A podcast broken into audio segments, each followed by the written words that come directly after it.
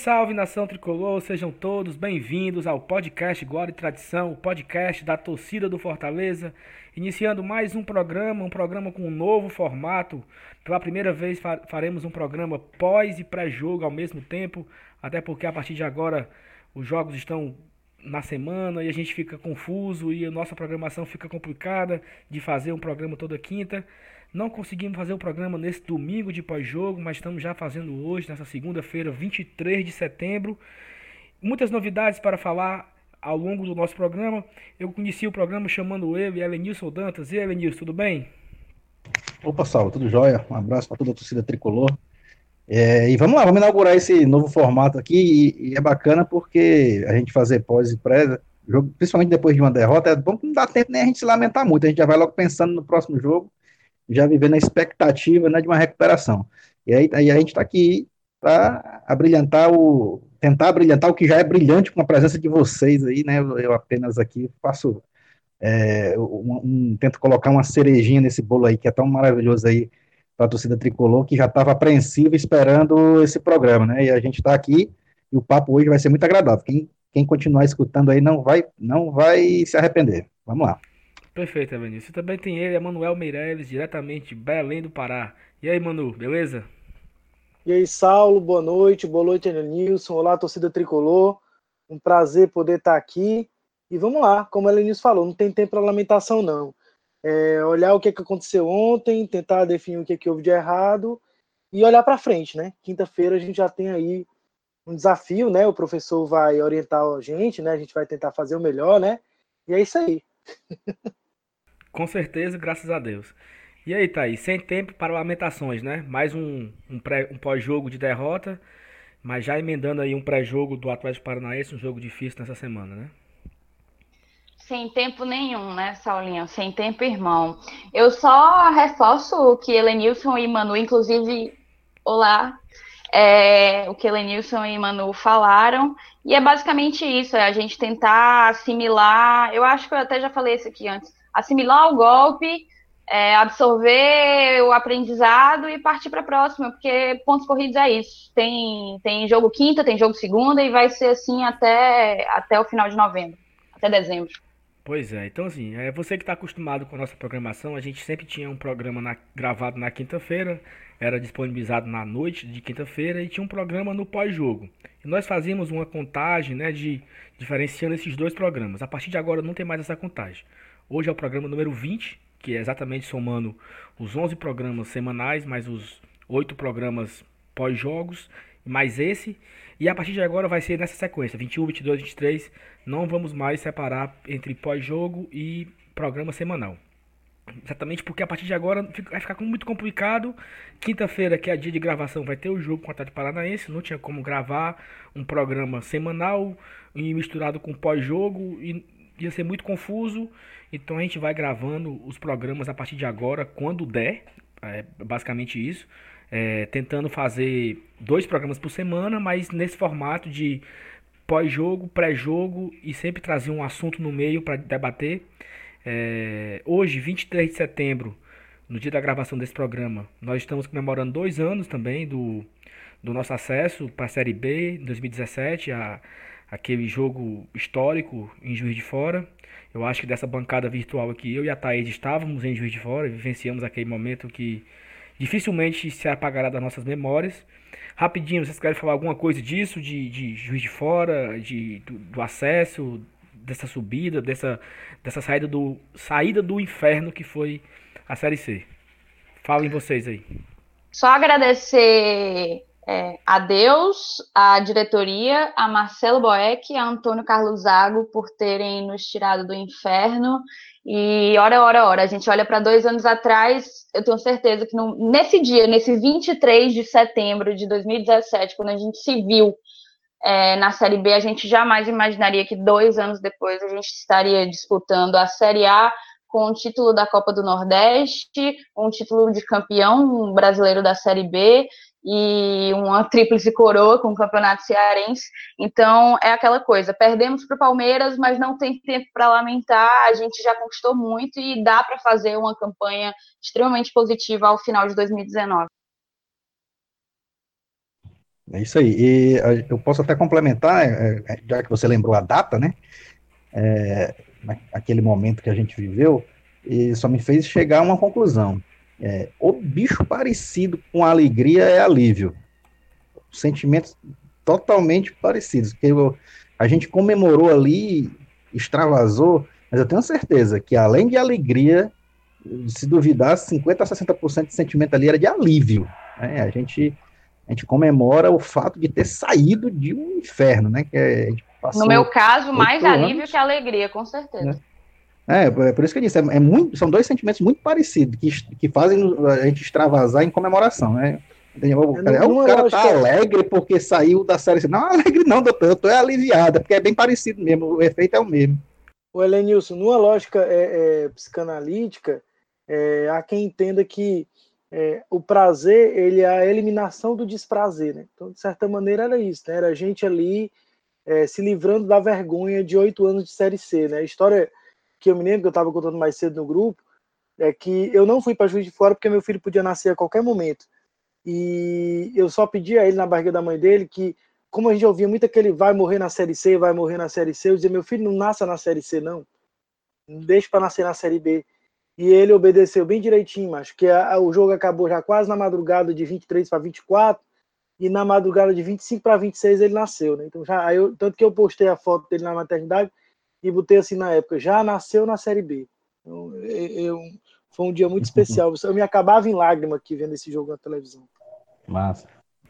Rapaz, eu acho que se a gente fizesse um, um, programa especial desse 23 de setembro, acho que daria um programa gigante, porque cada um tem uma história para contar. É, o Emanuel tem a história com o filho, também tem a história com a mãe dele, que é muito bonita. É, com certeza o Evanilson se emocionou junto com os filhos, e eu tava Juiz de Fora, eu chorei também. Então, assim, foi um, um dia muito marcante para todos nós, né? Mas é, passou, já tem dois anos, vamos seguir. É, nós temos Fortaleza e Palmeiras ontem no Castelão.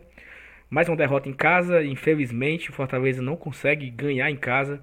É, dos últimos dois jogos em casa foram duas derrotas, mas dos últimos quatro jogos em casa foi apenas uma vitória. E se a gente puxar até o contra o Corinthians, né, os últimos cinco jogos como mandante foram quatro derrotas e apenas uma vitória. Então é um desempenho muito ruim em casa, já falamos disso em programas anteriores. E Elenilson, o que, você viu nesse jogo? O que, é que você achou desse jogo, desse Palmeiras? Eu achei o Palmeiras muito fraco, para ser sincero, um jogo velho feio, mas um jogo que parecia ir pro 0 a 0 e o Palmeiras não fez força para ganhar da gente. E depois que fez o gol, o Mano Menezes, um, um ótimo retranqueiro, um técnico que vive de resultado, que é um técnico vencedor, mas é, o time dele joga daquele jeito, joga feio, trancou o time e acabou-se o jogo ali, 1x0 Palmeiras. Evanilson, o que, é que você achou de bom e de ruim? Bom, de bom tem pouco, né? Mas o que você achou desse jogo de Palmeiras e Fortaleza, outro Fortaleza e Palmeiras? É, cara, é, a gente comparando o, a, fazendo duas análises diferentes, uma no patamar do Palmeiras, que, que quer queira, quer não queira, briga por título, né? Mas, assim, a conclusão que eu cheguei vendo pessoalmente o futebol do Palmeiras é que eu acho muito provável que o dilatador nasal do Flamengo esse ano vai funcionar, viu? Eu acho pouco provável que o Palmeiras ou qualquer um outro time chegue junto do, do, do Flamengo e tire esse título dele. Pelo que a gente viu no Castelão, é, é o, o futebol jogado pelo Palmeiras é esse feijãozinho com arroz, é, assim, de, de, de, churrascaria chique, né? Helenilson, só hum. escorra o veneno da sua boca agora, que é essa história do dilatador, dilatador nasal, viu? é porque eles têm essa história de cheirinho, né? Cheirinho, a gente gosta de, de trocar, um, fazer umas comparações, mas nada contra não, deixa, eles estão disputando o campeonato deles, a gente está disputando o nosso. É, e a gente vê jogadores de, de, de nível técnico é, superior ao nosso, mas que pô, deixa muito a desejar para estar tá brigando por título, né? Aquele, aquele Felipe, Felipe Melo, né, que é o volante lá, o cara se preocupa mais em, em chatear o torcedor, que quem tava ali na Premium, viu ele fazendo gesto para do Fortaleza, o cara parecia que tava é, é, se deliciando contra, contra, um rival do mesmo nível que dele. A folha de pagamento de um é totalmente diferente do outro, ali é outro nível. Ele fica mostrando, fazendo gesto como é, ele deu um carrinho lá no André Luiz, tomou uma bola. botou a bola para lateral e ficou comemorando, fazendo um gesto de, de, que significa que ele tem culhão, né? Que tem força. Ah, se tivesse culhão, ele tinha ganho estadual, tinha ganho Copa do Brasil, tinha ganho Libertadores, disputando com o nível deles lá. É, o, o, futebol dele que ele jogou, ele provou que o culhão dele é do tamanho de um caroço de feijão, na verdade. Porque ele é um jogador que é mais lembrado pelos cartões que leva do que pelas jogadas que faz.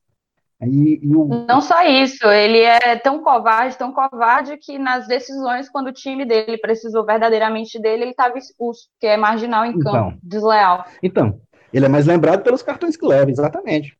Perfeito. E, mas voltando para o nosso lado aqui, a gente viu um, um, um, jogo que terminou com o mesmo cenário de, de, de Fluminense e Internacional, o mesmo placar, mas que foram construído, foi construído de uma forma diferente, né? A gente nos outros, nesses outros dois que eu citei, a gente dominou o adversário, perdeu uma carrada de gol, transformou é, o, o, goleiro adversário em herói da partida, o que não aconteceu nesse caso, porque a gente veio dar um primeiro chute a gol, naquele chute do Romarinho já no final do primeiro tempo, né? Foi um jogo é, concentrado no meio campo, um jogo feio até de se assistir, é, mas esse foi o propósito do Palmeiras. O Palmeiras veio aqui para fazer isso e conseguiu o resultado. Então, assim, é, a, gente, analisando friamente, a gente acabou até fazendo um jogo duro, que poderia ter sido, que poderia ter sido vencido por nós, é, contra um, um, adversário considerado forte. Né? Mas, mas aí é que tá.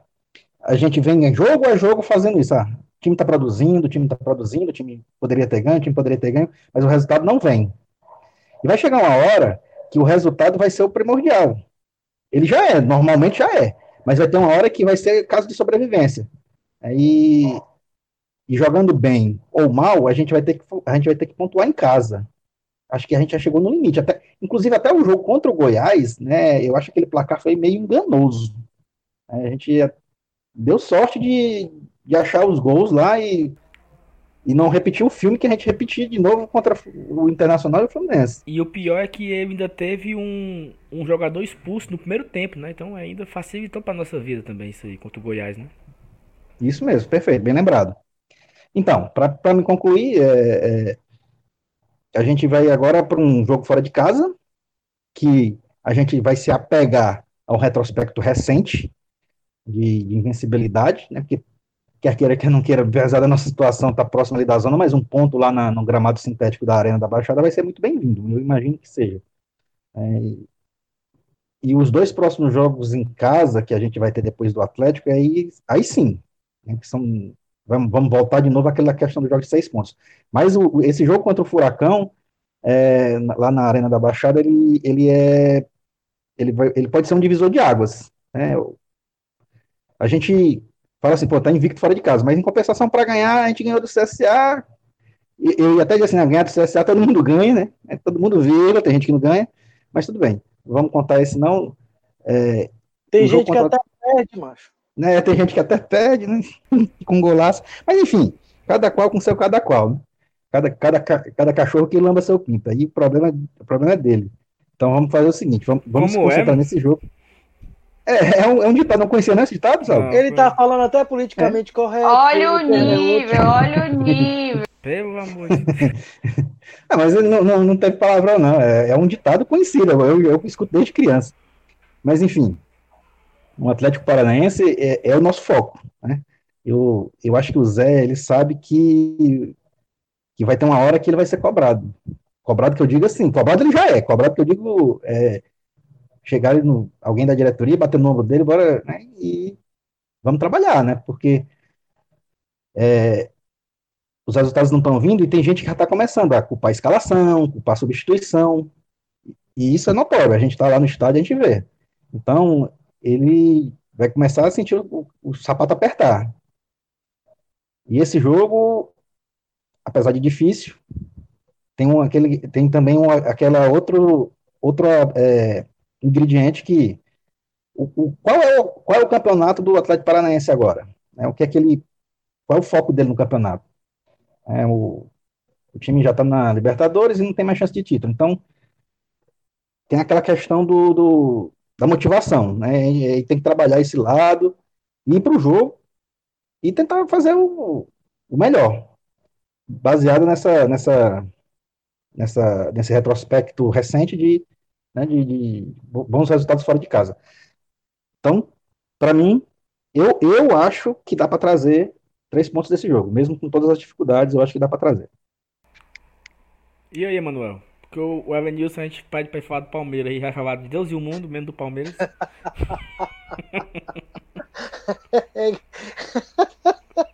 É verdade, ó. Então é o seguinte, é, quando eu for falar do, do, do, do, do pré-jogo, aí eu falo do Palmeiras. Pronto. E aí? Não, tô brincando. E aí. Manuel, o que, é que você diz desse jogo de ontem aí? Eu tô me recompondo aqui ainda. Eu acho que Primeiro, é, de fato, foi um jogo muito feio de se ver. E eu discordo da análise de alguns amigos, pessoas próximas e que eu respeito muito, falaram assim: ah, nós fizemos um jogo de igual para igual com um dos, dos candidatos ao título. Primeiro, jogando aquilo ali e jogando o que vinha jogando já nas outras partidas, embora tenha engatado uma sequência de vitórias, o Palmeiras não vai brigar pelo título nem aqui nem na China. Eu acho que essa distância de três pontos para o Flamengo é absolutamente ilusória e inconsistente. Ele pegou uma, uma sequência é, boa para ele. Goiás, Cruzeiro, Fortaleza, Fluminense, enfim, não necessariamente nessa ordem, mas esses quatro times. Então, uma sequência que para um time que tem o elenco que o Palmeiras tem era para ganhar mesmo. Bom, é, dito isso, a impressão que me deu é que no, o que a gente jogou de igual para igual com o Palmeiras foi na mediocridade, foi na covardia, foi na incapacidade de agredir. E por que que essa incapacidade, a, a ponto de ser mostrado uh, no, no, nos números, né? O Fortaleza deu um chute a gol do Romarinho e com toda, toda aquela potência do chute do Romarinho, né? Então, é, por que que essa, essa falta de agressividade se mostrou? Eu acho que o Zé ainda não encontrou o jeito que ele gostaria que o time funcionasse. Já foi com meias, agora está sem meias, aí bota quatro atacantes. E aí tem uma contradição na maneira como ele armou o Fortaleza. Como é que eu armo um time com quatro atacantes? E aí, se eu armo um time com quatro atacantes, eu tenho que ter uma saída de bola rápida e de qualidade. É... E eu deixo de fora do meu time o meu melhor passador, do, mesmo que eu quisesse colocar os dois volantes lá e não usar nenhum meia, eu tenho que um desses volantes ser o meu melhor passador. E o melhor passador, o que sai melhor para o jogo ali no meio do Fortaleza, e que tenta criar as condições para que o ataque receba essas bolas, e os números estão aí para mostrar isso, é o Juninho. Como é que eu armo esses quatro atacantes e não dou a qualidade para que essa bola chegue no ataque? Qual foi a jogada ofensiva de fato perigosa que o Fortaleza conseguiu criar? Nenhuma.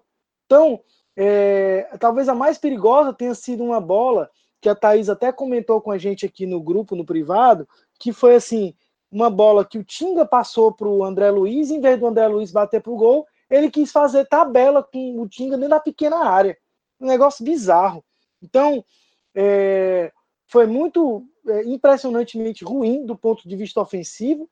Ok, defensivamente estava organizado, a gente vem comentando isso aqui no podcast, né? O Fortaleza hoje leva menos gols, o Fortaleza está um time mais organizado. O gol do Palmeiras, mais uma vez, foi num vacilo individual, né? O Felipe, na hora da cobrança de escanteio, fica marcando a trajetória da bola, em vez de marcar o William, que estava ali em cima dele. Quando ele resolve olhar para o William, o William já está de frente para ele com, com o, o, o, gol à sua frente, né? E ainda dá a sorte da bola desviar no, no André Luiz. Né? Então, é, para mim foi muito impressionante a inoperância é, ofensiva do Fortaleza, é, a incapacidade criativa, a, o erro de leitura de jogo do Zé, inclusive abrindo mão de ter no banco uma opção ofensiva para tentar mudar o jogo, porque não há quem me convença que Chiesa seja opção para mudar o jogo de coisíssima nenhuma.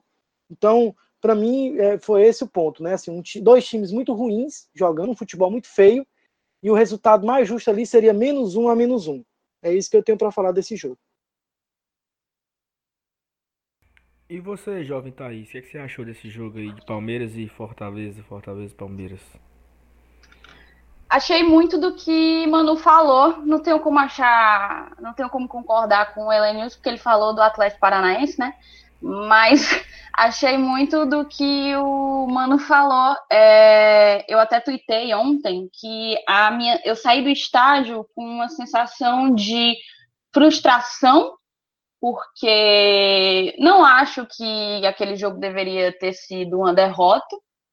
É, era um jogo perfeitamente empatável, com impaciência, impaciência pela persistência nos, nos mesmos erros, sabe? Foi um jogo com um desempenho muito ruim. Assim, o, o, Palmeiras, querendo ou não, jogando bem ou jogando mal, na minha opinião, ele joga horrível e foi campeão ano passado assim, jogando muito feio. Filipão ele tem essa característica e, e, a diretoria palmeirense mostrou que é essa a filosofia dela. No momento em que ele bota o Filipão para fora, vem o Mano, que tem uma filosofia idêntica, resultadista, um desempenho horrível, desde que traga o resultado. Então, assim, foi um desempenho pífio de ambos os lados, mas eu não tô nem aí para o desempenho do Palmeiras. Me incomoda um desempenho ruim, reiteradamente ruim, do Fortaleza. É... O gol do Palmeiras, como já foi dito aqui, foi um achado, certo? É um completo achado. Teve a infelicidade de uma bola alçada à área. O Felipe, de fato, errou mais uma vez é, na marcação. Inclusive, rolou nas redes sociais essa semana que a gente estava perseguindo o Felipe. Aí o Felipe vem e me vem com essa, cara. No jogo seguinte, ele me vem com essa, cara. Ele erra a trajetória, ele marca a trajetória da bola, deixa o William Bigode sozinho, dando tempo para o William Bigode tempo e espaço para o William Bigode tomar a decisão dele. E aí rolou a infelicidade do, do, do André Luiz. Mas, enfim, eu acho que Zé Ricardo errou errou na filosofia, de, na, na propositura da, da filosofia de jogo, escalou errado, mexeu errado. É, no momento em que ele coloca Thaís, um 4-2. Oi. Como é a palavra, Thaís? Propositura. Propositura. Thaís, para, para é juridiquês. Para quem não, pra, eu não. Eu não sei o que é, eu não sei o que significa. Na proposta do jogo, na, na a proposta, a filosofia proposta por ele não, não foi legal. Perfeito. Ele errou. Errou do início ao fim. Obrigado. É... E. Enfim, ele gastou todas as alternativas ofensivas de início, fez um 4-2-4, que a gente não sente a menor falta, certo? É... E assim, no nosso pré-jogo do Palmeiras, eu até tinha falado que a gente tinha que apostar na nossa velocidade e nas jogadas pelo meio, né? E o que é que o cara, justamente para tentar quebrar a linha defensiva do, do Palmeiras, aí o que é que o cara me faz? O cara, ele esvazia o nosso meio, certo? E anula a velocidade dos nossos velocistas a partir do momento em que, para se construir uma jogada, esses velocistas tinham que voltar ao meio-campo para pegar essa bola. Porque ele tirou, além de não ter um meio, ele tirou o único volante que conseguiria e mal, porque não é essa a característica dele, mas o único volante que poderia tentar fazer a ligação entre defesa e ataque. Então, assim, ele simplesmente fez tudo ao contrário, ele esvaziou o meio e ele, enfim, anulou a nossa principal característica, que é a saída em velocidade, porque os nossos velocistas precisavam voltar. Thaís, eu acho. Oi. Eu tava vendo o jogo pela Globo de São Paulo, né? E aí o, o, o, repórter foi entrevistar o Mano Menezes e perguntou assim: E aí, mano, Fortaleza com quatro atacantes, como é que vocês pretendem fazer e tal? Ele disse: É, só que a bola tem que chegar, né? E, basicamente isso que ele falou: a bola tem que chegar neles. Tá tipo, aí, velho. E aí o ele disse: a, gente, a, a, bola, a bola tem que chegar e a gente quer ganhar o meio. Ele, ele falou isso. Foi isso que ele, que ele deu na entrevista da Globo. Mas é claro, qualquer pessoa que pense ia dizer isso, vendo aquela escalação. Tá entendendo? O Mano não precisou de 10 segundos para decifrar o jogo do Fortaleza. Ele olhou a escalação e estava ali muito claro. Ganhou o jogo assim, entende? É, o Juninho no banco, gente. O Juninho no banco. O Juninho ele é o melhor volante do campeonato e não sou eu que estou dizendo. Foram, é, estatisticamente, ele é o melhor volante do campeonato, segundo dados do SofaScore, certo? Pode ser que aí cada um tenha a sua predileção. Eu, particularmente, acho o Bruno Guimarães. Mas o Juninho, estatisticamente, é o melhor volante do campeonato. Né? E eu assistindo a, a coletiva pós-jogo do, do Zé, ele justificou a saída do Juninho pela boa partida que o Gabriel Dias fez contra o Bahia e porque o Gabriel Dias tem maior poder de marcação que o Juninho. Ok, isso é verdade. Só que aí eu pergunto, o Felipe ele é intocável? Por que, que não ficou o Gabriel Dias no lugar do Felipe e o Juninho para poder fazer essa ligação entre, entre meio e ataque, defesa e ataque? Sabe? É, uma, é, uma, é, é muito pobre a filosofia de jogo. Aí a gente tem também um André Luiz lento e displicente, né? Eu, te, eu até comentei com vocês no, no grupo que eu tava com uma leve sensação de que ele tá acima do peso. Eu não sou de ficar falando desse tipo de característica de jogador, mas é, eu senti ele muito lento e que o físico não estava em dia, como se a preparação física dele não estivesse dando conta é, do recado ali, né? Então, acho que tudo foi uma sucessão de, de, decisões equivocadas. E a decisão equivocada da comissão técnica reflete também nas decisões equivocadas dos jogadores. Essa jogada que o Mano comentou, que para mim o Tinga fez uma excelente jogada, excelente, espetacular, deu o passe para o nosso 9. E o nosso 9 devolveu para um lateral. O que é isso, cara? Tu é 9, tu é atacante, tu tem que virar para o gol e chutar. Só isso, sabe? Se for para fora, beleza, mas chuta e eu não uhum. tenho dúvida de que, sendo o Ederson ali, ele faria isso. O Ederson tem uma característica, ele não quer saber onde é que ele tá, não. Ele senta o pau na bola e empurra pro gol. Ele não quer saber disso, não.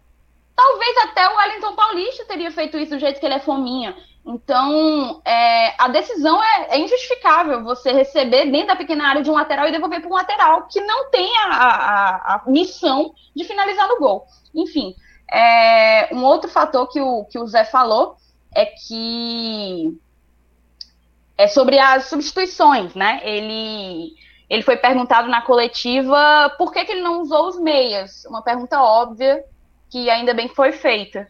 E aí, para justificar isso, ele me lamentou a saída do Felipe Alves. Beleza. Ninguém esperava que o Felipe, que o goleiro precisasse de substituição. Então ali a gente já perdeu uma substituição. Ok.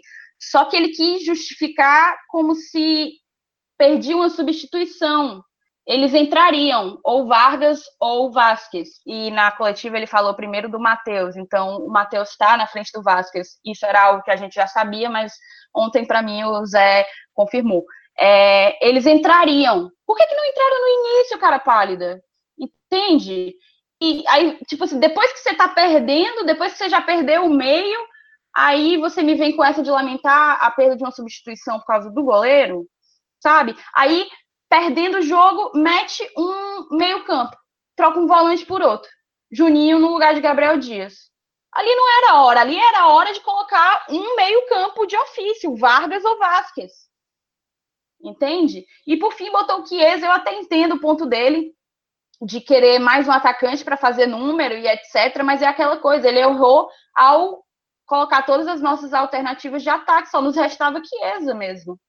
É, então, assim, outro que para mim foi muito abaixo foi Edinho, deixou muito, muito, muito a desejar. É, na verdade, o ataque inteiro, para mim, só salvou o Romarinho.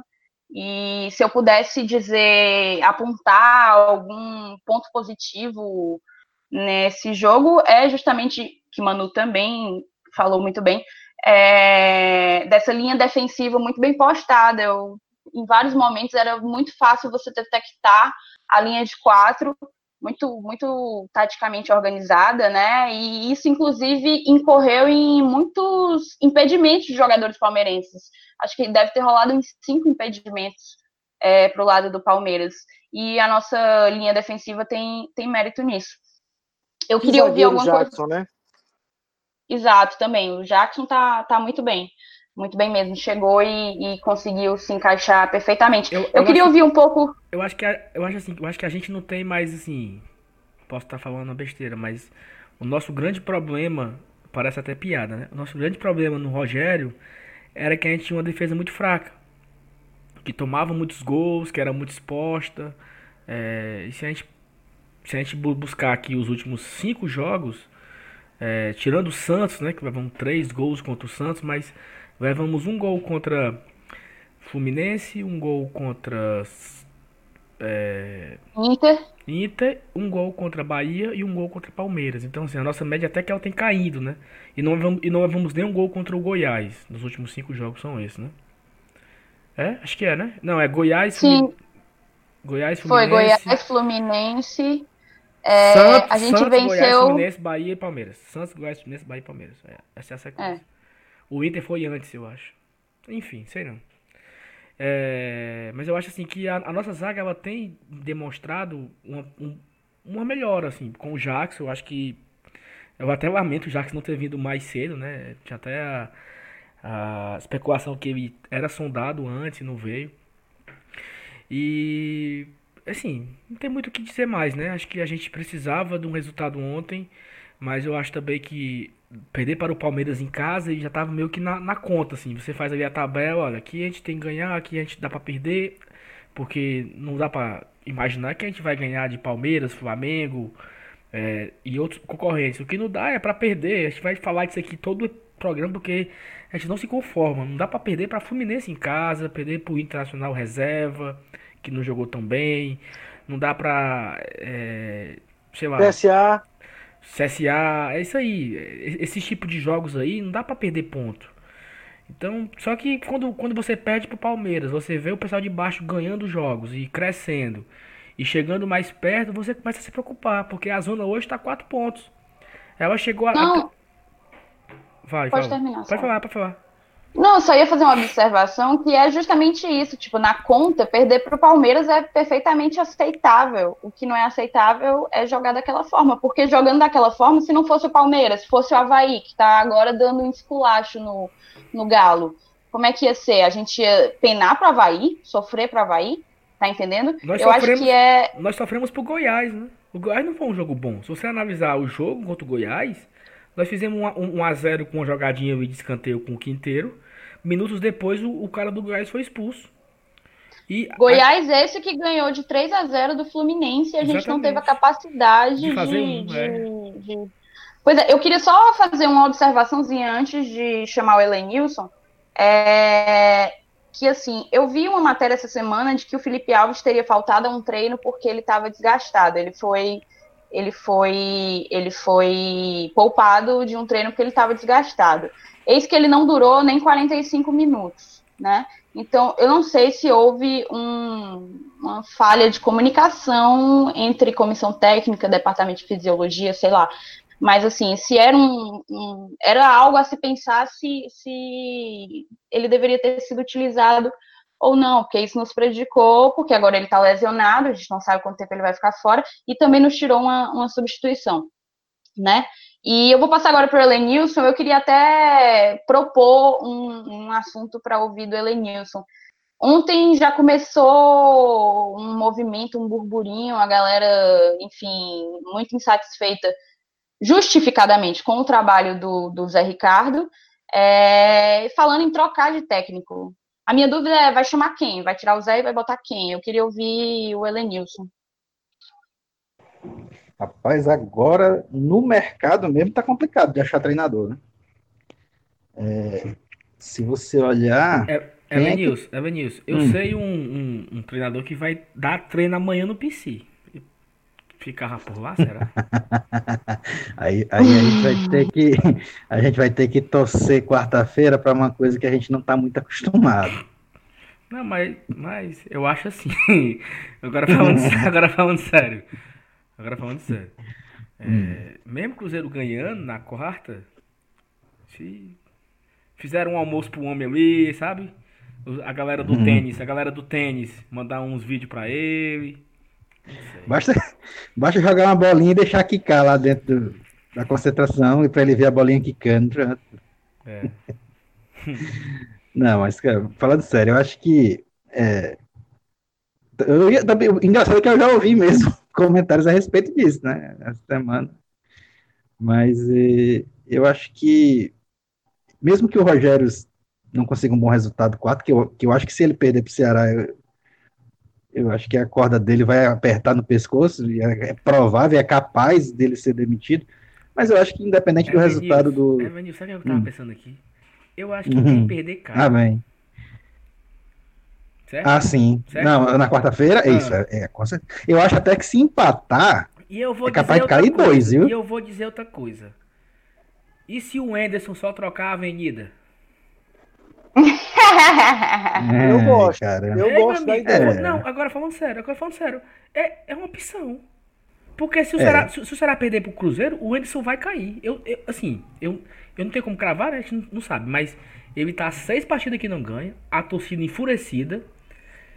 Acho que tá mais, eu acho que é sete, não? Seis, seis. seis, é seis, é? E, uhum. tem gente já chamando ele de Sérgio Soares, praticamente. Pois é, então assim, se ele perder pro Cruzeiro, eu acho que ele é demitido. E aí, meu amigo, eu já deixava com ele na agulha. Disse, ó, se o homem não ganhar quinta, você só faz mudar a camisa. Quinta-feira, sexta-feira você se apresenta no PC. Pois é, cara, mas, eu, mas você acha que se, se, o Fortaleza não ganhar do Atlético Paranaense, eu acho que é motivo para o Zé cair na quinta? Não, não, não, mas eu acho que o. Assim, acho mais fácil segunda-feira. Aí é, se não, não ganhar a segunda, aí já não, era. Mas aí, aí, não, mas, aí, não, mas aí, aí eu vou, eu vou, eu vou recordar aqui uma, uma um, um episódio que aconteceu com Fortaleza em 2015. Fortaleza teve um clássico no sábado contra o Ceará e eu tenho, eu, assim, eu, eu falo para mim que esse clássico foi o clássico que nos deu o título, que foi o jogo que foi 1 a 0 gol do Batoré. Aquele gol do Batoré deu o título ao Fortaleza, porque Ah, que derrubou o Nedo, né? Exatamente, que derrubou o Nedo. E aí a fala que se falava na na diretoria era: "Vamos esperar segunda-feira, porque segunda-feira, terça-feira ia ter Fortaleza e River pela Copa do Nordeste". E aí falaram assim: Vamos esperar terça-feira o jogo do River. Aí alguém falou: a gente não pode perder pro River. Então, assim, se for trocar de técnico, esse novo técnico já tem que treinar o River.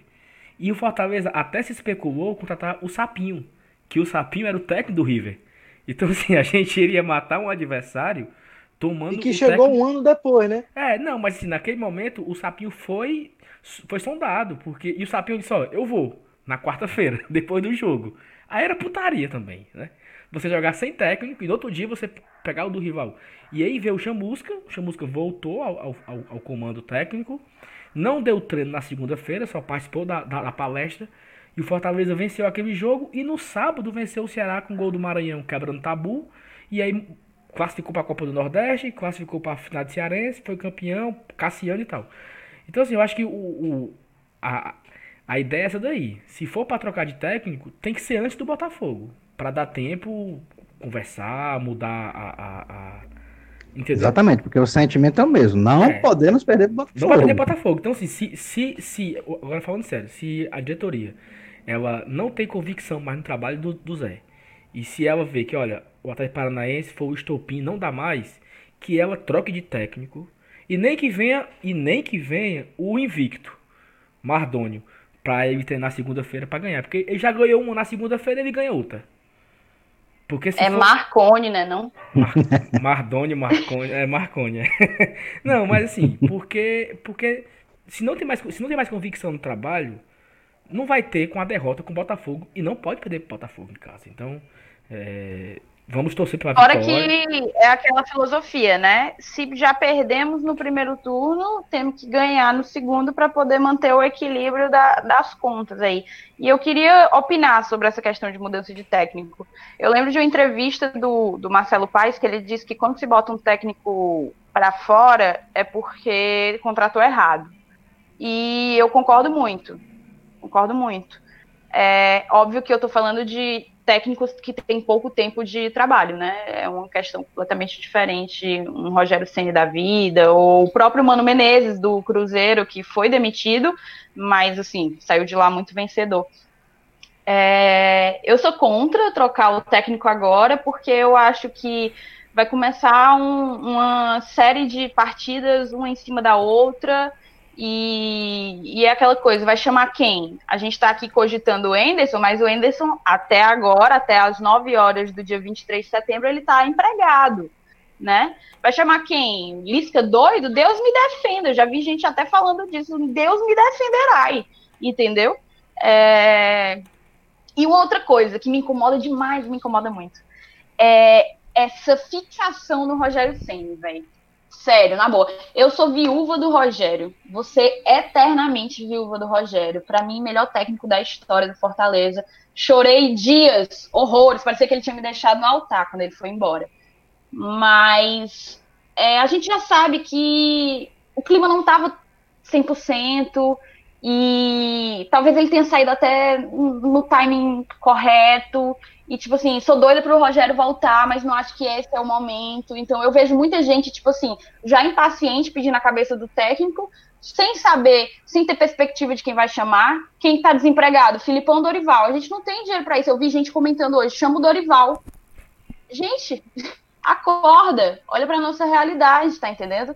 Não vai chamar nem Dorival, nem Filipão, nem Rogério Senna. Não acho que é o momento, sinceramente. Eu acho que, pelo contrário, poderia até sujar um pouco a, a, tudo que ele construiu aqui com a gente. É, vamos ver aí como é que o. Eu acho que se o time, mesmo que perder para o Furacão na quinta, melhorar o desempenho, jogar bem, jogar de igual para igual, jogando um, um, jogo bom, um bom futebol, o, o Zé merece um voto de confiança para o jogo do Botafogo. Elenilson, tu demitiria o Zé? Como é que tu tá vendo essa não. questão? Que acabou é, que peraí, deixa, empolgou é... e nem te ouvi direito, macho. Não, peraí. É, só falando, já que a Thaís falou do Dorival, o Dorival já foi demitido do Fortaleza, já você lembra? Era, era o treinador de 2005, o, né? Aquele é, ele escalou o Clodoaldo, né? É isso, é. Ah, é ele mesmo. Eu acho que ele deve estar. O dele hoje é outro, né? É, não, final, ele foi substituído pelo Benazzi, se não me engano. Não, mas quem treinou o time foi o presidente, foi o presidente.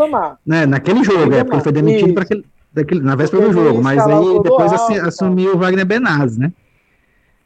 Se não me engano, a Wagner Benazzi foi até campeão em 2005. O Wagner, foi, foi. O Wagner Benazzi é aquele que dormia no, no, no vestiário. É, tanto é que quando a gente escreve o nome dele, é, botam vários Z's, né? Aquele, uns Z's maiúsculos, outros minúsculos, né? Completar o nome. tá, mano, mas como é que você acha que. Perguntou se eu demitiria ou. Sim, como é que tu tá vendo isso? Não, é, é cara, eu acho que. Não, disso? eu acho que, que. É como o Saulo falou. Eu, teoricamente, o jogo fora de casa contra o Atlético Paranaense né, não é jogo para treinador cair, independente do resultado. A não sei que seja uma goleada estrondosa, aquelas vergonhosas, que aí não tem como segurar. Mas aí a gente não vai analisar somente os, o jogo em si, 90 minutos, né? Tem que analisar todo um, um, um trabalho. E, e, se não tiver confiança, como o Saulo frisou aí, não tiver confiança, vai ter que demitir, porque senão a gente corre o risco de perder ponto pro Botafogo. Aí, aí já viu. Aí a Inês é morta, porque se perder ponto pro Botafogo, véio, o Botafogo é um que eu tô apostando que vai entrar no nervosão aí com gosto de gás nesse segundo turno. Ele Olha, Galo, né? sinceramente, né? eu sou. Eu, é. Porque vai acabar a Sul-Americana também pro Galo, né? A gente, a gente Mas, falou isso. Assim, eu sou. Eu sou super contra a interferência de diretoria em, em trabalho de treinador, sou absolutamente contra. Mas eu acho que talvez seja o caso de, sei lá, velho, alguém o Boeck, não sei, mas só chegar para o Zé e falar assim, Zé, deixa a gente explicar um pouco. Porque o que eu sinto é que o Zé não sabe, não conhece os seus próprios jogadores não sabe o que fazer com eles, sabe? Então, Vê só, o Fortaleza é, ele tem é... uma equipe de, de, de analista de desempenho. Essas pessoas, elas, elas têm informação sobre o grupo para passar para ele. Ele tem essas informações. Talvez ele não saiba o que fazer com elas, e aí é outro problema. Pois é, alguém tem que chegar e falar assim, Zé, deixa eu te dar um toque, velho. deixa eu te explicar. Enfim, complicado, mas bola para frente. É como a gente falou, sem lamentações. E pra gente encerrar esse assunto do Palmeiras, que né, a gente acabou se aprofundando aqui com a possível mudança de técnico, vamos rapidinho votar aqui no. Tá, melhor... tá vendo como não só sou eu que fujo do assunto? É, mas vamos logo voltar pra pauta aqui que nós estamos com o tempo quase estourando. Vamos, desse, vamos votar aqui bem rapidinho é, o melhor e pior da partida. E a gente já vai pro pré-jogo com o Atlético Paranaense ser, ser o mais breve possível. Então, chamar a vinheta aí do melhor e pior da partida rapidinho.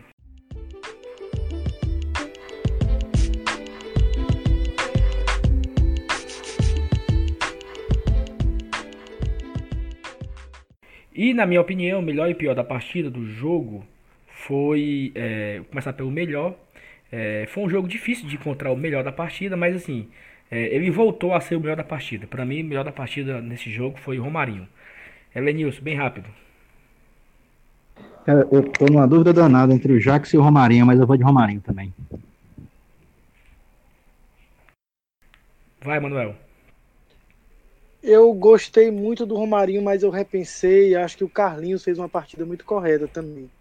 Eu vou de Carlinhos, mas com a menção honrosa ao Romarinho e ao Jackson. Eu acho que realmente jogaram muito. Thaís? Então, é, como o Romarinho já venceu aí, né? A não ser que eu votasse no Carlinhos, não irei votar. É, eu vou votar em uma outra pessoa que para mim merece uma menção honrosa, merece ser citado.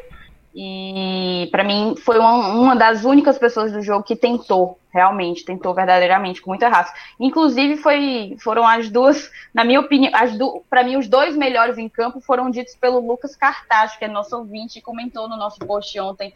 É, para mim os melhores foram Romarinho e Tinga, mas como Romarinho já venceu, é, eu vou dar meu voto para o Tinga apenas para que ele seja lembrado. Para mim ele tentou bastante. E, e foi um dos poucos que, que, que fez isso. O homem das entrevistas sinceras, né? Isso. Sim. Então, assim, Romarinho venceu. É, Romarinho lidera o nosso ranking aqui de melhor e pior. Dos melhores, na verdade, né? Três votos para Romarinho.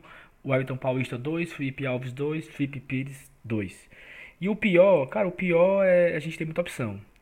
Mas Unanimidade! Eu, eu vou no pior, é, aquele que simplesmente não acertou nada. Vocês comentaram alguns erros dele, principalmente o domínio de bola na área, ser travante, dominar a bola na área e tocar de lado e pode, sei lá, chutado, sofrido pênalti, tentado. Passou o jogo caindo, o jogo levando queda, o jogo moça. É, o lance do gol, por incrível que pareça, desviou nele. Parece que, sabe, não tem como ser outro do que André Luiz, o pior em campo forte de Fortaleza e Palmeiras. Elenilson. E a, bo e a bola acho que ia pra fora, viu? Que eles não diziam nele. É, ia pra fora aquela bola. É, eu vou votar nele também, não tem pra onde correr não. André Luiz também. Manuel. André Luiz, André Luiz, ele, ele. Uma coisa que chamou a atenção, eu sei que é um voto rápido, eu vou ser rápido mesmo, mas é, é que ele não conseguia ganhar uma dividida, mano. Os caras chegavam, a impressão que dava assim, é que tinha dois em cima dele. Chegava um, mas parecia que tinham dois, três já caía. Era um negócio assim irritante. Mole, né? Frouxo. Parecia um jogo de jogo de infantil. cara. Ah, horrível, não, não, horrível. Não que eu tenha diz, que eu tô dizendo que, a, que, o gol foi culpa dele, que tenha sido gol contra, sim, que é absurdo, sim. né? O cara não tem culpa, a bola levou, ele levou uma bolada, mas é porque é tipo assim um, uma premiação ao avesso, né? Quando você, é. você joga bem, você é premiado quando com gol. Errado, quando você, é, é, quando é. você exatamente, quando você joga mal, você acaba sendo penalizado também. É, Thaís, também vai no André Luiz ou vai Quatro outro. votos é consenso. Para mim, a gente, eu já tinha comentado outras vezes de que diante da má fase do Wellington Paulista seria bom ver o André Luiz de centroavante. E o jogo de ontem apenas mostrou. Não, não me arrependi porque foi bom ver que o porquê do Wellington Paulista ainda ser titular absoluto, mesmo perdendo tantas chances. O Wellington Paulista dá de pau no André Luiz como como nove é, o André Luiz não tinha capacidade de fazer pivô, e é isso aí que Mano falou, perdeu todas as bolas, não conseguia, não conseguia vencer um duelo. Então, acho que é consenso aqui 4 a 0 André Luiz. Perfeito. Então, o nosso ranking de pior é, tem a liderança de Roger Cavalho, o Everton Paulista, Roger com 3 votos, o Everton Paulista com 2, Gabriel, Bruno Melo, Felipe e André Luiz dividem com um voto cada. Seguindo a pauta, só informação, é, que eu falei que eu não, não falamos hoje. O nosso público de Palmeiras e Fortaleza e Palmeiras foi de 33.514 pagantes, uma renda de 559.717, 17.696 sócios. É, a nossa média de público na Série A subiu para 30.978 e nosso, nossa média no ano é de 25.608. É, você que me viu no Twitter começa a falar lá um, vários dados lá, então quem você que tem alguma dúvida me pergunta, porque a gente não vai abordar esse assunto hoje, mas a gente quer trazer é, para os próximos programas, levantar esse assunto dos públicos, detalhado como eu fiz lá no Twitter. Mas o Fortaleza já, já levou esse ano ao estádio 336 mil sócios. Então, assim, o nosso sócio torcedor ele é o principal patrocinador do clube, é quem mais gere, gera renda, a principal receita e ter comparecido em massa no ano. Então isso é. é eu acho que a gente merecia um time que vencesse em casa. Né? A gente comparece tanto e o time não ganha. Seguindo a pauta. Nós temos na quinta-feira, Atlético Paranaense. Eu, eu tô tão confuso hoje, tá tão estranho, que quando o jogo do Fortaleza é o mandante, eu falo Palmeiras e Fortaleza. Aí agora que o jogo é do visitante, eu, falo, eu quero falar Fortaleza Atlético Paranaense. Quinta-feira, Atlético Paranaense e Fortaleza, o jogo lá no tapetinho. É... Thaís, o que, que a gente pode esperar desse Atlético? Dá para vencer? Bem rápido aí, o, o que você tem a dizer desse Atlético? Valeu, Saulinho. É, vou tentar ser bem rápida mesmo, porque a gente já extrapolou o tempo. É, mas, assim, antes de tudo, eu tenho uma enorme curiosidade de saber qual vai ser o objetivo do Atlético Paranaense a partir de agora, né? É, depois de vencer a Copa do Brasil, está riquíssimo com a premiação, já classificado para Libertadores, não sobra muito pelo que brigar. Vai brigar o quê? Pela premiação da Série A, que, sei lá, muda menos de um milhão de reais de uma posição para outra? Não sei qual é qual vai ser. Oi. O Thiago Nunes declarou que ele vai lutar para que o grupo se mantenha motivado até chegar aos 50 pontos, que é o que ele considera risco zero de rebaixamento. Então, até os 50 pontos, esse time vai brigar ali é, ponto por ponto. É, pelo menos essa é a declaração do treinador. Não sei em que medida ele vai conseguir manter essa motivação até lá, ou em que ritmo ele vai querer alcançar esses 50 pontos. É uma opção, e também é aquela questão de eles têm muitos jovens promissores ainda, né? Venderam o Renan Lodge, uma ótima venda, é, venderam Pablo, é, acaba sendo vitrine para os jovens jogadores. Tem o Bruno Guimarães aí, que eles esperam fazer também uma, uma excelente venda. Mas enfim, vamos lá. É, até então, completamente voltado para a disputa da Copa do Brasil, o Atlético ele está vindo de duas derrotas, dois empates e uma vitória nos últimos cinco jogos do Brasileirão, certo? e ao longo do campeonato marcou 26 gols, sofreu 20, ou seja, é, é um pouco equilibrado, assim. Ele não é um time que, considerando que a gente já levou quase 26 gols, eu acho, 27, sei lá. Ele é um time que não leva tantos gols, mas é um pouco equilibrado a quantidade de, de gols feitos com de gols sofridos. É, o, a filosofia de jogo do Thiago Nunes é de domínio de poste de bola. É um jogo propositivo, de muita intensidade, velocidade, e o tapetinho deles ajuda é, essa, essa proposta, porque justamente ajuda na velocidade, torna o rolar da bola mais rápido, e, e isso encaixa perfeitamente no, no que eles aplicam, no que os jogadores aplicam dentro de campo. É, a formação tática, teoricamente, seria um 4-1-4-1, mas eu digo teoricamente porque o comportamento em campo, seja atacando ou, ou defendendo, ele vai depender justamente da, da posse de bola. Ofensivamente, é, a gente pode dizer que o, o Atlético ele joga num 3-4-3. Aí você me pergunta, três zagueiros? Não, dois zagueiros.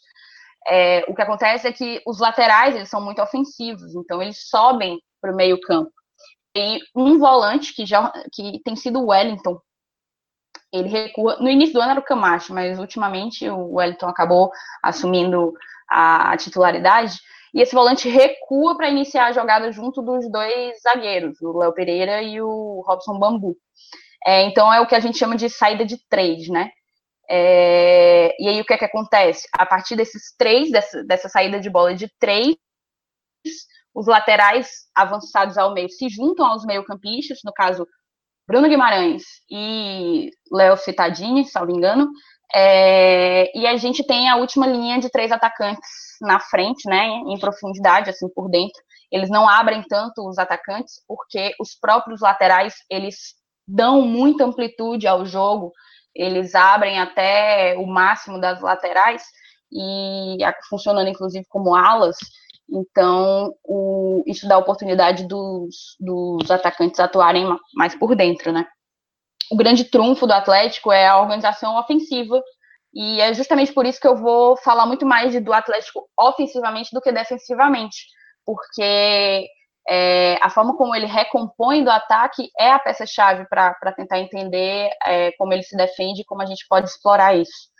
E quando eu falo de organização ofensiva, eu falo de um posicionamento correto na frente, né? Compactação entre as linhas no setor ofensivo e verticalidade. O que é que eu digo com verticalidade?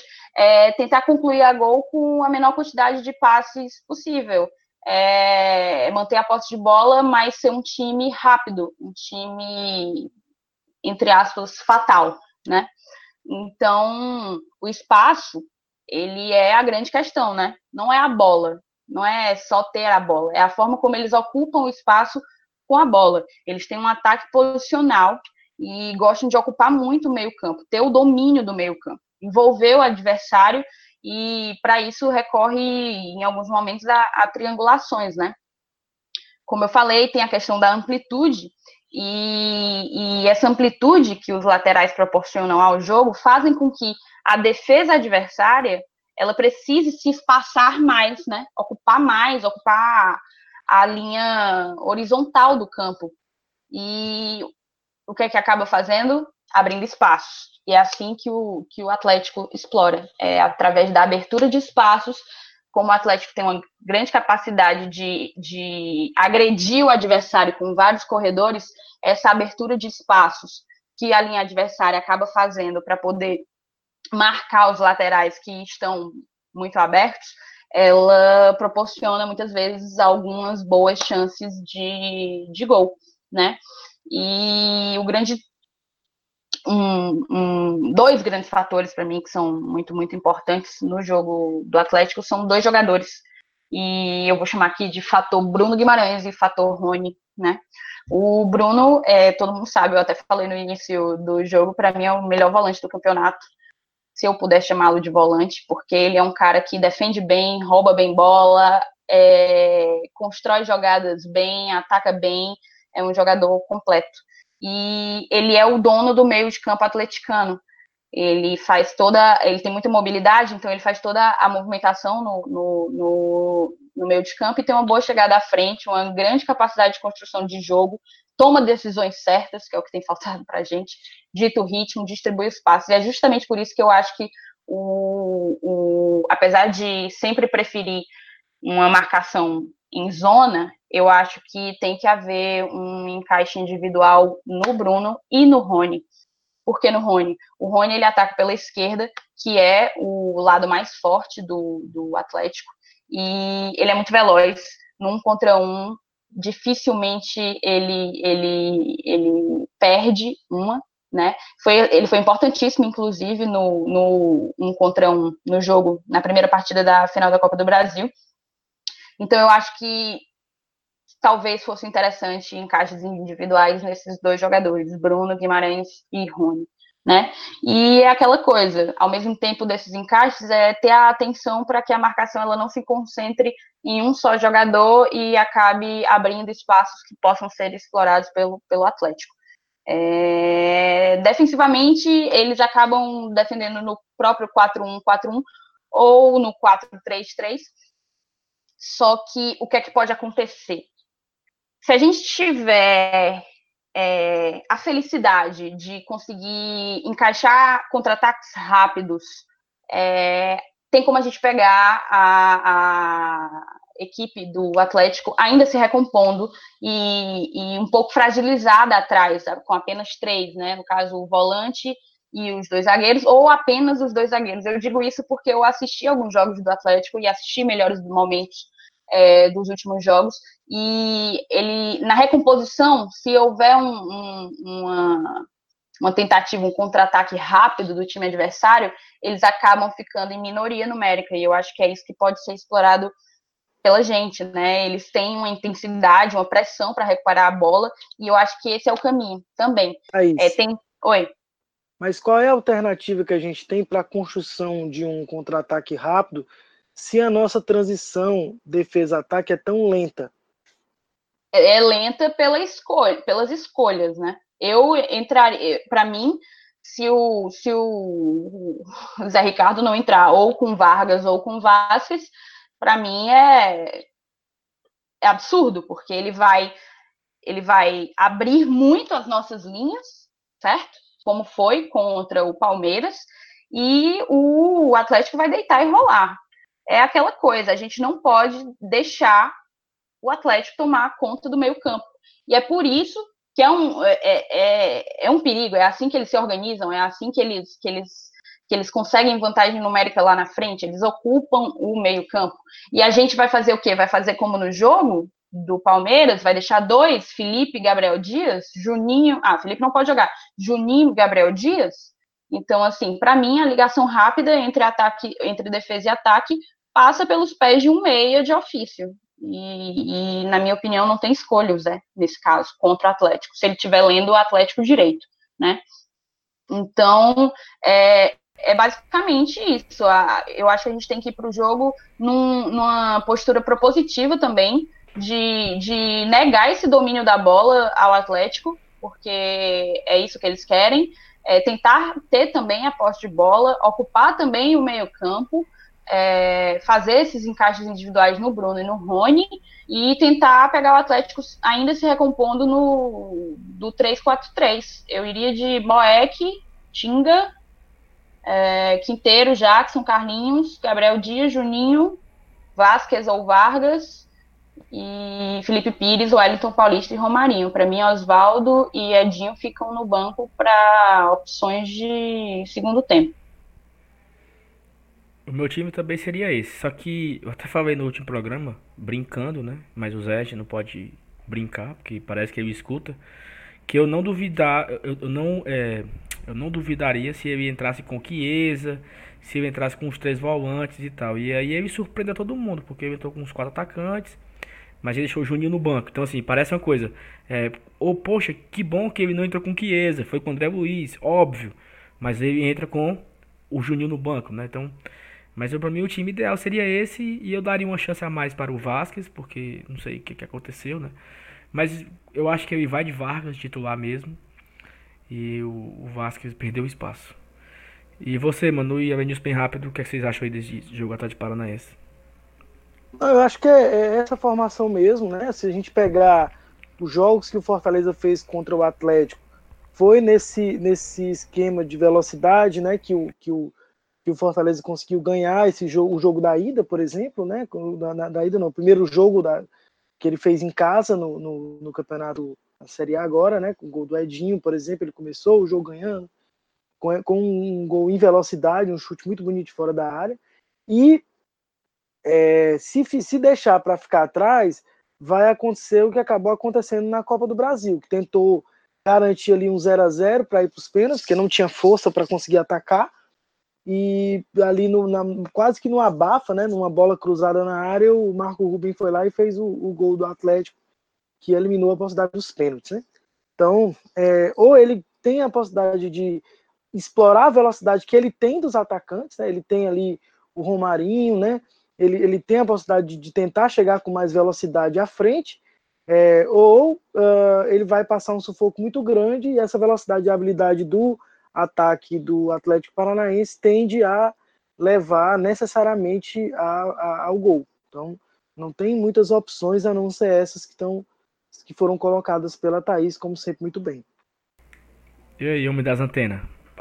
Mas, mas você já falou um bocado desse Atlético. Fala não, eu, pois é, como, como eu, eu, já, eu já atropelei lá atrás, eu falei do Atlético na hora do Palmeiras, agora eu vou é falar do Palmeiras. Ele, ele, mas, era é, rapidamente, ele, ele já superou eu... o jogo, é um, é um positivo, otimista. Ó, eu, não, eu não lembro qual foi. Quem foi de vocês que falou no começo do jogo que o repórter entrevistou o Mano e. Foi eu, outras... É Manuel que disse. Pronto. Mas pronto. Pro próximo jogo de quinta-feira, é, o Mano já deu a dica. Pô. O Mano já deu a dica. A bola tem que chegar. Né? É, o que aconteceu contra o Palmeiras tem que servir de lição. É, como a Thaís falou, a gente tem dois meses no banco e não utilizou nenhum. Eu acho que agora vai chegar a hora, não é possível. quando a gente não aprende no amor, a gente aprende na dor. Exatamente, é um poeta. É um, é um desse é, Curto e grosso. É um diferenciado. Vai e... nem sentir falta nem do patatinho da Saré. E, e falando aqui do, do, do nosso querido nervosão, né? Por coincidência, os, os 10 clubes na parte de baixo são os 10 clubes do Nervosão. Então, que seria Botafogo em 11, Goiás em 12, Vasco, Ceará, Fortaleza, CSA, incrivelmente CSA fora da zona, Fluminense, Cruzeiro, Havaí, que está vencendo neste momento o Atlético Mineiro, e a Chapecoense segurando a lanterna. É, para a próxima rodada, que já começa nessa quarta-feira, nós temos os seguintes times para secar. O Ceará pega o Cruzeiro às 7h30. Você escolha quem você quer secar. Fique à vontade.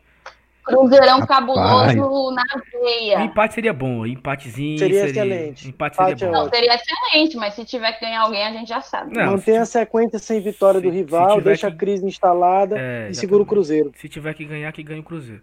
É, às 9h30 vai ter Bahia e Botafogo, torcer pro Bahia. É, às 9h30 também tem São Paulo e Goiás, torcer por esse nosso São Paulo. Na quinta-feira, às 7h15, Palmeiras e CSA. Não é possível que o Palmeiras apronte, né? É, porque, pelo amor de Deus, vem aqui e ganha da gente. Se jogar esse futebolzinho frouxo que jogou aqui, viu? Não, mas a não Maria. minha mão no fogo, não. A Maria três vezes. É, às 8 horas vai ter Fluminense e Santos. O jogo no Maracanã. Então que o Santos volte a jogar bem e volte a ganhar. Vamos ter na Arena do Grêmio, Grêmio e Havaí. Esse Havaí parece que está querendo engrossar o caldo, mas que o Grêmio faça a sua parte. Às 9h30, o jogo mais importante, Atlético Paranaense Fortaleza. Que a gente consiga voltar a jogar bem, consiga voltar a vencer. Porque nós falamos isso no, no nosso último pro, programa. Jogo fora de casa, o Zé Ricardo não perdeu ainda, né? Ele tem três derrotas em casa. Internacional, Fluminense, Palmeiras. Mas tem três empates fora. Santos. Quem mais? Santos. Bahia. Bahia. E são só dois empates, amigo. Ele só jogou duas partidas fora? Contra o CSA não era ele, né? Era o interino, né? Era. Vale. São três derrotas, dois empates e uma vitória. É. Um ótimo aproveitamento do nosso treinador. Pois então pronto. E o que, que você tem mais a falar? Nada? Tchau? Ou não? Pra mim, tchau e benção. Só falar que nessa rodada, tipo assim, apesar do desempenho bem ruim, a gente acabou dando sorte, né? Cruzeiro, Botafogo, Chapecoense, Ceará, Fluminense e nós perdemos. O Vasco empatou, CSA, Goiás ganharam, Havaí tá ganhando. Torcer por um gol de empate aí do, do Galo. Então, assim, poderia ter sido pior, né? Peraí, que agora que eu vi que, que o Vasco não joga, não, Vinícius, essa rodada? Nessa a rodada, próxima joga sim. Vasco e Chapecoense. O Vasco vai com. É. Vai com é... Galo e, e Chapecoense não, o Galo, Corinthians. O Galo vai jogar quinta-feira pela Sul-Americana e o Corinthians quarta-feira. Os jogos deles dois vão ser adiados para próximo meio de semana. Ah, é, tá verdade, certo. Então, então o Vasco não joga essa rodada, né? É o único que não joga. É, quem, quem enfrentar o Atlético e o Corinthians não joga nessa rodada, né? Tem que olhar aí na tabela. Vasco e Chapecoense, então. É. Esse, esse jogo já teve. Foi até não, mas não, um pro mas, o Vasco ganhou. Ah, sim, o, o, Vasco pega um, o Chapecoense pega outro. Entendi, é, entendi. Deve perfeito. Ser, deve ser isso aí. Beleza. Então pronto. Só para confirmar aqui quem vai ser, peraí. Só um minutinho.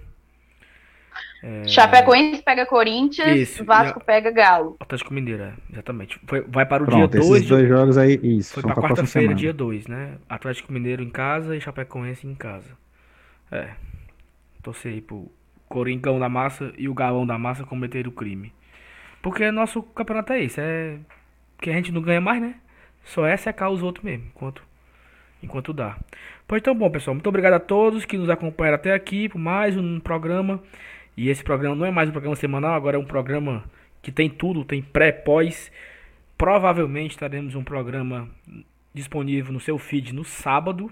Olha só a novidade porque esse programa de sábado ele vai trazer o pós-jogo contra o Atlético Paranaense, ele vai trazer tudo sobre o sorteio da Copa do Nordeste que vai ocorrer na sexta-feira, vamos saber quem nós vamos pegar, como é que é vai quinta, ser. não? O sorteio é quinta ou é sexta? Eu acho que é quinta. Eu acho que é quinta na hora do jogo, exatamente. Perfeito, eu acho que é isso Perfeito, mesmo. É, é isso mesmo. E mas vamos falar disso no sábado. Saulinho, só uma coisa que Oi. eu acho que a gente está esquecendo daquela parada dos episódios dos jogos de ontem, do jogo de ontem e da nossa pretensão de um de um programa bem bacana. É, porque o tempo estourou e eu pulei, mas você tocou no assunto. A gente não queria deixar passar batido a respeito das confusões que ocorreram ontem no estádio. É, a confusão aconteceu do Palmeiras, a confusão com a polícia, é, torcedores agredidos, torcedores que o, o empurra empurra para entrar. Ontem foi um jogo que tiveram vários relatos, várias histórias. É, a gente pretende fazer um programa meio que especial sobre isso, um programa com muitos detalhes, com entrevista. É, né, Thaís? Como é que, que, como é que você pode falar mais sobre esse, esse possível programa que nós estamos pensando? Não, é basicamente isso. A gente só queria mencionar que não passou em branco para a gente. É, a gente está atento a tudo que rolou ontem. É, muitos episódios de violência e de uso desproporcional da força, né? Pelas forças estatais, digamos assim, é, e que isso não está passando em branco para a gente, a gente está atento a tudo isso, e que justamente por ser uma discussão tão complexa, a gente quer fazer um programa bacana e com alguma profundidade, chamando convidados para uma roda de conversa bem bacana. Então é só era só dizer que a gente está atento e vai vai bolar algo bem bacana aqui para Glória e Tradição. Perfeito. Então, no mais é isso. Até sábado, nosso próximo programa. Você pode ouvir quando você quiser também. Valeu, pessoal. Obrigado a todos. Tchau. Valeu, valeu, gente. Valeu. Tchau, até a próxima. Um abraço. Abraço. Obrigado. Valeu, gente. Beijão, até a próxima. Temos glória e tradição. Bate forte o meu coração. Sempre estarei aqui, Fortaleza. Não importa onde estarei, para sempre te amarei. Sempre estarei aqui, Fortaleza.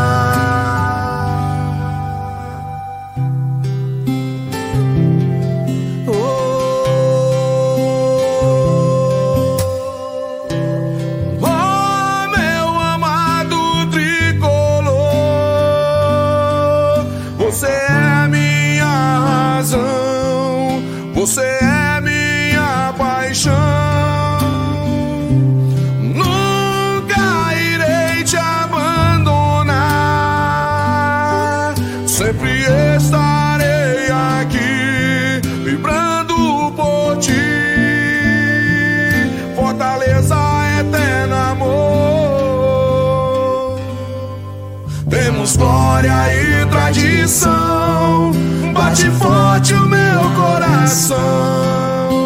Sempre estarei aqui, Fortaleza. Não importa onde estarei, para sempre te amarei. Sempre estarei aqui,